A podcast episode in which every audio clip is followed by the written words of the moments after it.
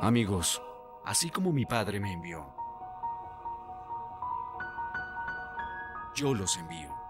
Vayan y hagan discípulos en todas las naciones. Bautícenlos en el nombre del Padre, del Hijo y también del Espíritu Santo. Y enséñenles lo que les he enseñado a ustedes.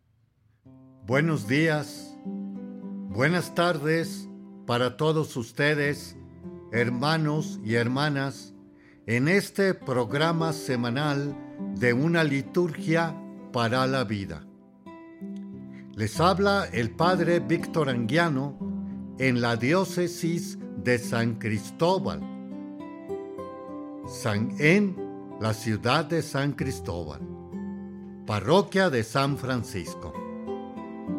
Celebramos en este séptimo domingo de Pascua la solemnidad de la ascensión del Señor. Quizás se nos confunda a nosotros con la asunción de María. María es asunta al cielo, pero ayudada por los ángeles. Así se le representa en las imágenes. Sin embargo, el Señor asciende porque es el Hijo de Dios. Asciende al cielo. Ahora,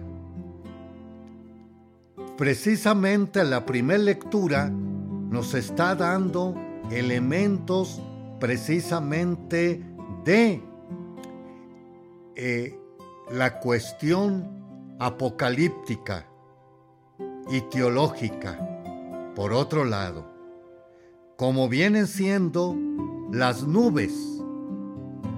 Asciende el Señor, es tapado por las nubes, mas aparecen los ángeles que eh, les, les dicen ese mismo que vieron subir vendrá.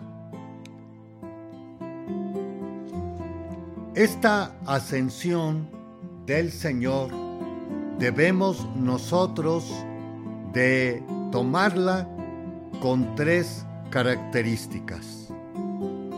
Una de ellas viene siendo la característica de afirmación. ¿En qué? Evangelio. Me ha sido dado todo poder en el cielo y en la tierra.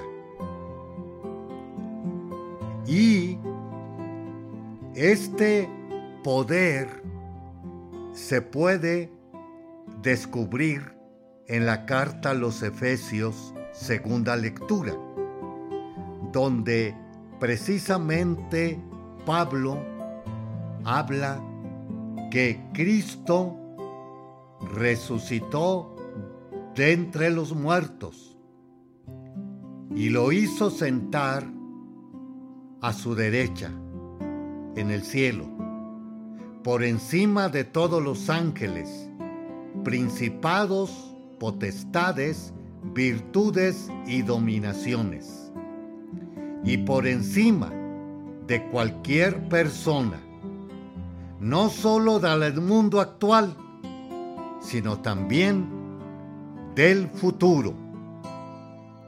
Y luego agrega, todo lo puso bajo sus pies y a él mismo lo constituyó cabeza suprema de la iglesia, que es su cuerpo, y la plenitud del que lo consuma todo en Jesús. Vamos a oír nosotros en el prefacio de esta solemnidad que donde se fue nuestra cabeza, nosotros, sus miembros, esperamos estar también allá. A la derecha, como lo va a esclarecer en el juicio final. Pondrá las ovejas a su derecha y a los cabritos a su izquierda. Esta viene siendo una de las afirmaciones. Señor, Dios del universo. No solo de lo de arriba, sino también de lo de abajo. Primera afirmación. Segunda característica de la ascensión del Señor. Viene siendo su mandato. Vamos a verlo en el Evangelio de Mateo. Mateo nos dice, vayan pues y hagan discípulos a todos los pueblos, bautizándolos en el nombre del Padre y del Hijo y del Espíritu Santo. Y continúa. ¿Cómo van a ser sus discípulos? Enseñándoles a cumplir todo cuanto yo les he mandado. Entonces, aquí vienen dos incisos en este mandato. Por un lado, viene siendo hacer discípulos a todos con lo que Él enseñó en los mandatos. Y por otro lado, segundo, viene siendo bautizarlos en esta Trinidad en la que creemos todos los cristianos. Y dentro de esa mayoría cristiana estamos los católicos. También hay que recordarlo bastante bien, porque desafortunadamente hay una palabra eh, muy conocida entre nosotros es acerca que es muy católico esta o tal cual persona. Pero no engloba lo cristiano. Será católico, pero también hay que entender, por otro lado, que el católico tiene también cuatro elementos como católico. Uno, iglesia una, iglesia santa, iglesia católica. Y la católica precisamente viene siendo la apertura a todos los pueblos de toda raza y cultura que quiera acceder precisamente al cristianismo a través del bautismo. La salvación es para todos. La propuesta de estar a la derecha del Padre es para todos.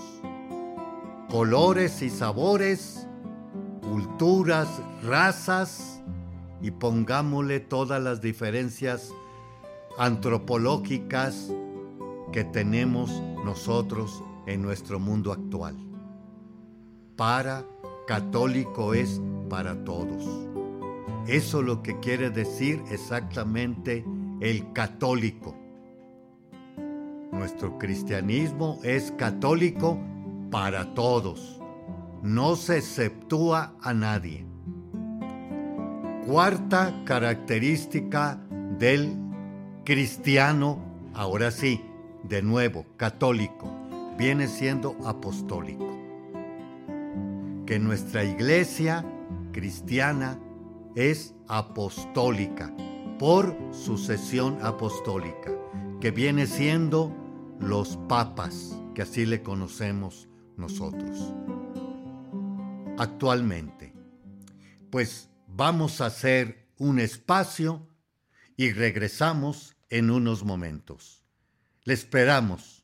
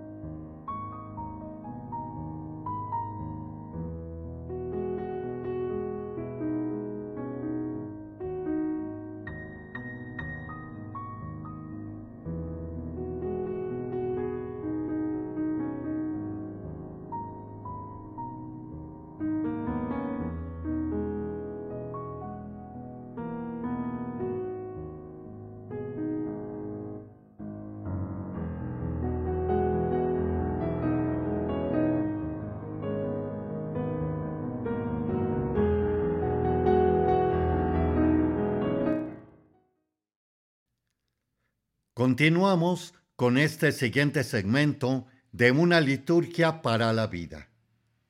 También me pueden seguir en YouTube con este mismo nombre y e igualmente en Spotify, Apple Podcasts, Google Podcasts, Amazon Music como iHeart Radio revisamos la solemnidad de la ascensión del Señor.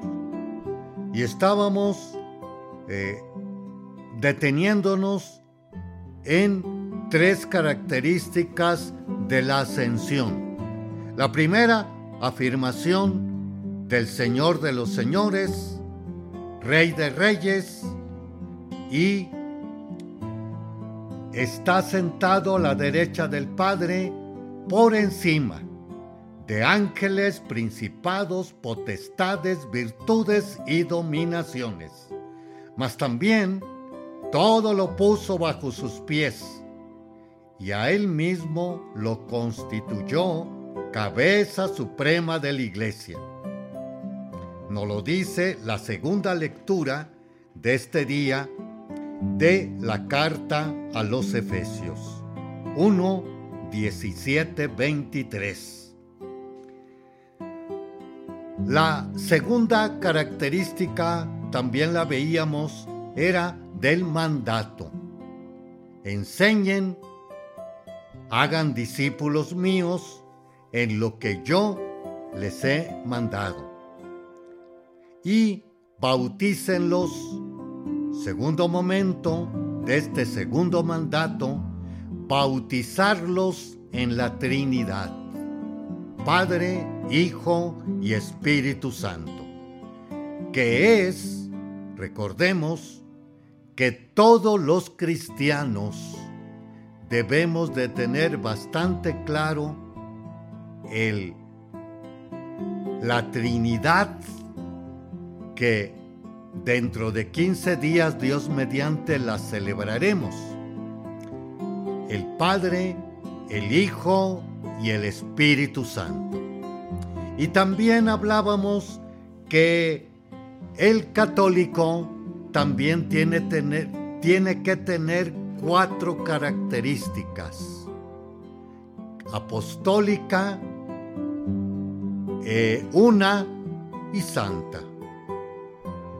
Ahora nos vamos al tercer momento de la ascensión del Señor, que viene siendo la asistencia de Dios, que precisamente nos lo está diciendo el final del Evangelio de Mateo. Sepan que yo estoy con ustedes todos los días hasta el fin del mundo. Esta va a ser su presencia de entre nosotros, pero no una presencia ya como la tuvieron los apóstoles y discípulos, discípulas también, no hay que negar, que tuvieron en aquellos tiempos el Señor, que lo tocaron, lo vieron, sus milagros y enseñanzas, más también estuvieron presentes en la resurrección del Señor Jesús, como ampliamente nos lo está dando a conocer la primera lectura del libro de los Hechos de los Apóstoles en, en Lucas Evangelista. Ahora, también hay que tener presente que el Señor va a estar de otra manera.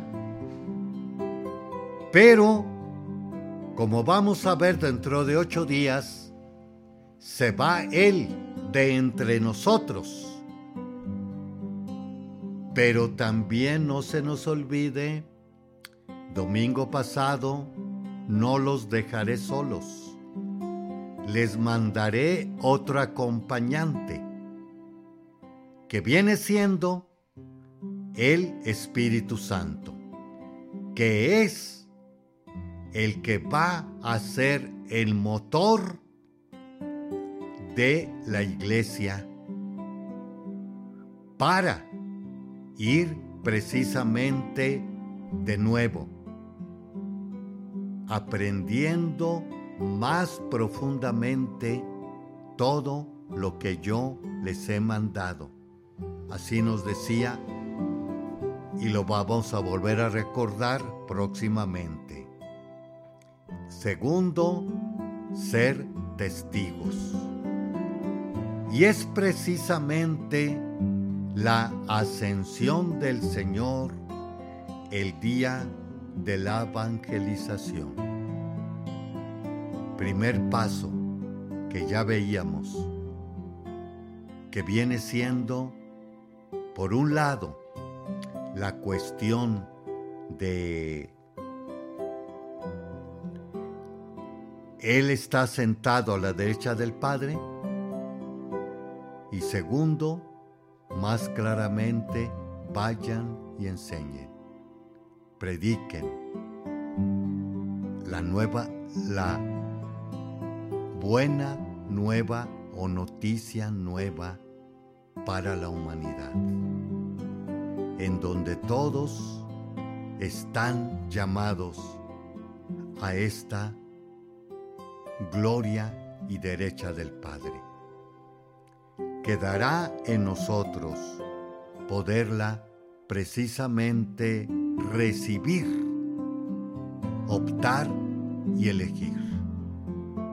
Recibir, optar y elegir como así los han hecho durante 2023 años de nuestra fe, cristianos católicos, mártires, santos y santas que están en los altares, que precisamente hasta actualmente han dado su vida activa como también martirial en esta fe cristiana. Vamos a hacer otro espacio y regresamos en unos momentos. Le esperamos.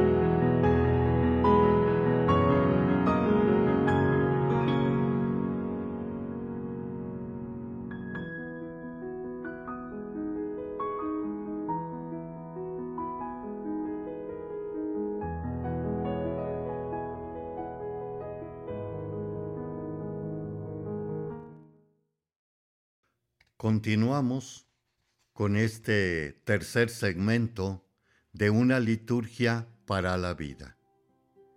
Estamos viendo ahora la Pascua, teología, tradición y símbolos de Israel José Neri de la editorial Dabar. Estos signos de Pascua, uno de ellos viene siendo el vino.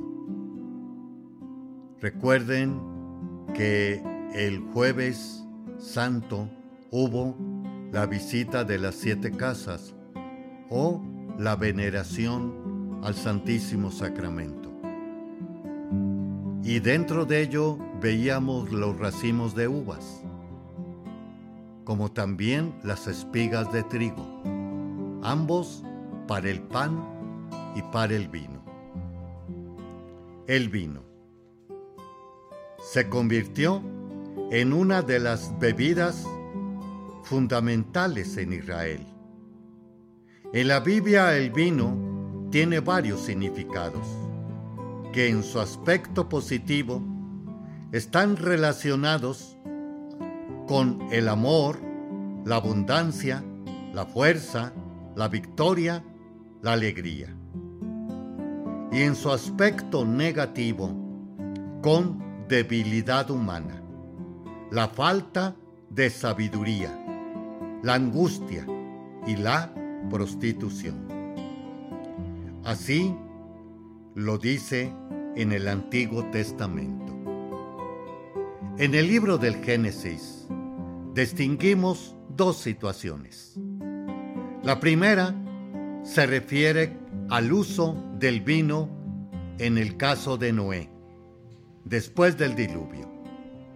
Sus hijas lo embriagaron para quedar encinta de él, sin que él como padre lo notara. Fue para solucionar el problema de la continuación de la especie. A partir de los diluvios sobrevinieron a la colosal devastación, el diluvio que provocó la tierra. Las jóvenes no tenían otra solución y recurrieron precisamente a lo de su padre. Evidentemente, en el contexto de la narración, el escrito bíblico justifica el gesto de las hijas de Noé. La segunda situación en Génesis 14:18. Abraham se encuentra a Melquisedec, misterioso rey de Salem, la futura Jerusalén, y sacerdote de Dios Altísimo. Este personaje obsequia a Abraham y a su pueblo pan y vino. Tanto el encuentro como la figura de Melquisedec y las ofrendas marcan de manera significativa la historia del pueblo judío y también son valorados por el cristianismo. En algunos libros de la Biblia, como Levítico 23:13, ofrecen dos décimas de flor de harina amasada con el aceite y el olor de este manjar agrada a Dios. Al mismo tiempo, ofrecen vino, unas dos botellas. Se describe en números 15.5. Un, un cuarto de medida de vino para la libación por cada cordero. En la consagración del Nazareno, número 620. En determinado momento de la celebración, le corresponde a éste beber el vino. Hecho esto, el nazireno ya no podrá beber vino. Lo Tenemos en Primera de Samuel 24, el vino forma parte de la ofrenda que el Cala y Ana, agradecidos a Dios, hacen en el templo junto con el pequeño Samuel, un hijo al que consideran milagrosamente concebido. En Deuteronomio 14, 26 se recomienda toda la familia celebre con vino las alegrías de la vida delante de Dios. En el Eclesiastés 9:7 se dice, anda, come con alegría tu pan y bebe de buen grado tu vino, pues Dios está contento con tus obras.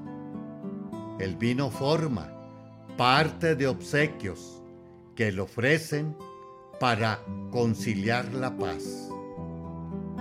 En el Salmo 4.8 se dice a Yahvé, la alegría que Él otorga es más abundante y mejor que el vino. En su alabanza Dios providente, brinda al ser humano la abundancia de la naturaleza para saciarlo. La Biblia recurre al vino para referirse a la belleza del amor. En el Cantar de los Cantares contiene hermosas frases en este sentido. Que me bese con besos de su boca. Sus amores son como un vino exquisito. Corramos, llévame, oh rey, a tus aposentos y regocijémonos. Y por otro lado se escucha, la amada sueña con tener en su amor en casa. No obstante, las escrituras sagradas siempre nos advierte sobre los riesgos que acarrea el consumo del vino. Veamos dos mensajes. En libro de Proverbios, el vino hay que vulgaridad y en la bebida abrivamientos el que se pierde en él no llegará a ser sabio. También en Proverbios 1, no mires el vino, que rojo, como brilla en la copa, que suavemente pasa. Acaba por morder como una serpiente y picar como una víbora. Estas recomendaciones se complementan con lo dicho en el eclesiástico. No te sientes nunca al lado de la mujer casada. No bebas vino con ella. No sea que tu corazón se incline hacia ella y tu deseo te lleve a la perdición. También en 19.2, el vino y las mujeres perviertan a los hombres inteligentes. Quien frecuenta prostitutas pierde toda vergüenza. En Eclesiástico 31-32, el vino fortalece al hombre si se bebe con moderación. Los profetas recurren a la imagen del vino para dar sus contundentes mensajes al pueblo. En Isaías 24:9 ya no se toma vino ni se canta. La ciudad del pecado está en ruinas.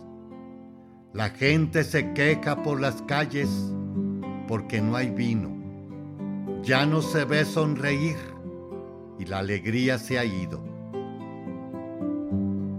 Pero cuando Isaías anuncia tiempos de justicia, paz y abundancia, dice alegremente, a ver ustedes que andan con sed, vengan a tomar agua, no importa que estén sin plata, vengan, no más, pidan trigo para el consumo y también vino y leche sin pagar. Haremos un espacio y regresamos en unos momentos. Le esperamos. Y recuerden esto, que yo estaré con ustedes hasta el final de los tiempos.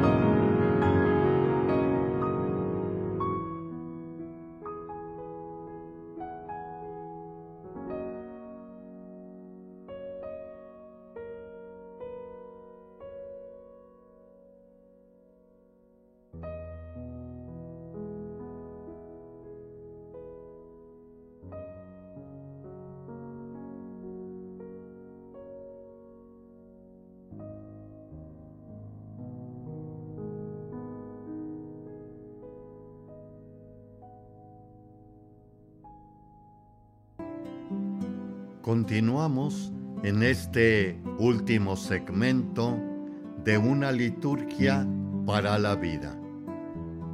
También pueden acceder a través de otros medios como viene siendo Spotify, Apple Podcasts, Google Podcasts, Amazon Music como iHeart Radio, con una liturgia para la vida. Cuarto segmento nos toca ver en este último segmento los santos y santas de esta semana. Hoy, lunes, celebramos a Santa Rita de Casia, religiosa.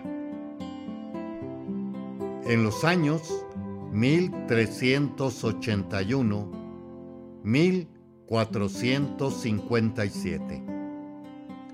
Esta santa italiana, desde niña, deseaba ser monja, pero su padre le obligó a casarse cuando tenía 12 años. Paolo, el esposo de Rita, era un hombre brutal, bebedor, mujeriego y abusador. Rita oró por él siempre y después de 20 años de matrimonio, su esposo se convirtió y le pidió perdón. Pero los antiguos amigos de, de Paolo lo buscaron y lo asesinaron. Había tenido dos hijos que juraron vengarse de los asesinos de su padre, lo cual fue un nuevo dolor para Rita. Cuando los dos hijos murieron, Rita entró en la congregación religiosa agustina. Allí vivió una vida de austeridad, oración y caridad. Meditaba sobre la pasión de Cristo. Cuidaba a las monjas ancianas y aconsejaba a los laicos que acudían a ella. Es patrona de los casos difíciles. Aunque la separación de esposos a veces es inevitable, especialmente en casos de abuso, Rita es una inspiración también en matrimonios difíciles. Por su oración constante, su esperanza en Dios, su paciencia y perdón. De la gracia necesaria para los conflictos en el matrimonio, dice el catecismo. En el número 1608. Para sanar las heridas del pecado el hombre y la mujer necesitan la ayuda de la gracia de Dios. Sin esta ayuda, el hombre y la mujer no pueden llegar a realizar la unión de sus vidas en orden a la cual Dios los crió al comienzo. El 25 de mayo, San Beda el Venerable, presbítero y doctor de la Iglesia. En los años 673 735. Fue un monje benedictino y académico inglés, educado en el monasterio de Harrow. Estudió Sagrada Escritura y los escritos de los padres de la iglesia. Era gramático, naturalista, poeta y teólogo y compuso el primer martirologio de la historia. Escribió también la historia eclesiástica del pueblo inglés. Fue un monje muy bueno y generoso. Cuentan que antes de morir hizo pequeños regalos a sus hermanos monjes. Se distingue por su empeño en conocer y enseñar la verdad practicó lo que señala el catecismo sobre la escritura. Para que las escrituras no se queden en letra muerta, es preciso que Cristo, palabra eterna de Dios vivo, por el Espíritu Santo, nos abra el espíritu a la inteligencia de las mismas el mismo 25 se celebra también a San Gregorio VII, Papa. Los años 1020, 1085. Su nombre de bautismo era Hildebrando y era italiano. Estudió en Letrán, donde uno de sus maestros fue el que sería el Papa Gregorio VI. El Papa nombró a Hildebrando secretario, y éste sirvió a los siguientes cinco papas, siendo por último nombrado papa él mismo, tomando el nombre de Gregorio VII. Emprendió enseguida la reforma de la iglesia, luchando contra la simonía, la inmoralidad y el uso de las investiduras, es decir, el nombramiento de posiciones eclesiásticas a cargo de poderes civiles. Trató de imponer fin al cisma de Oriente y también lanzó una cruzada para liberar a Jerusalén. Con él se editó el derecho canónico. Es uno de los episodios más significativos de la historia de la Iglesia en la Edad Media. Excomulgó al emperador Enrique IV por instigar a 24 obispos a rebelarse contra él por el caso de las investiduras. En la famosa escena de Casona, Enrique pidió perdón y Gregorio lo perdonó. Pero a los pocos años, el rey reincidió y asedió y tomó a Roma. Gregorio también fue un ardiente defensor de la fe. En la presencia real de Cristo en la Eucaristía, como dice el Catecismo de la Iglesia, en el Santísimo Sacramento de la, de la Eucaristía está contenidos verdadera, real y sustancialmente el cuerpo y la sangre, junto con el alma y la divinidad de nuestro Señor Jesucristo. Por consiguiente, Cristo entero. Número 1374.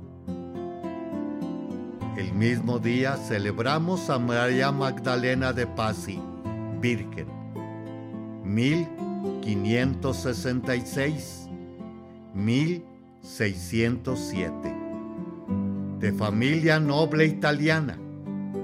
A los 10 años de edad hizo la primera comunión y al mismo tiempo hizo un voto de virginidad perpetua.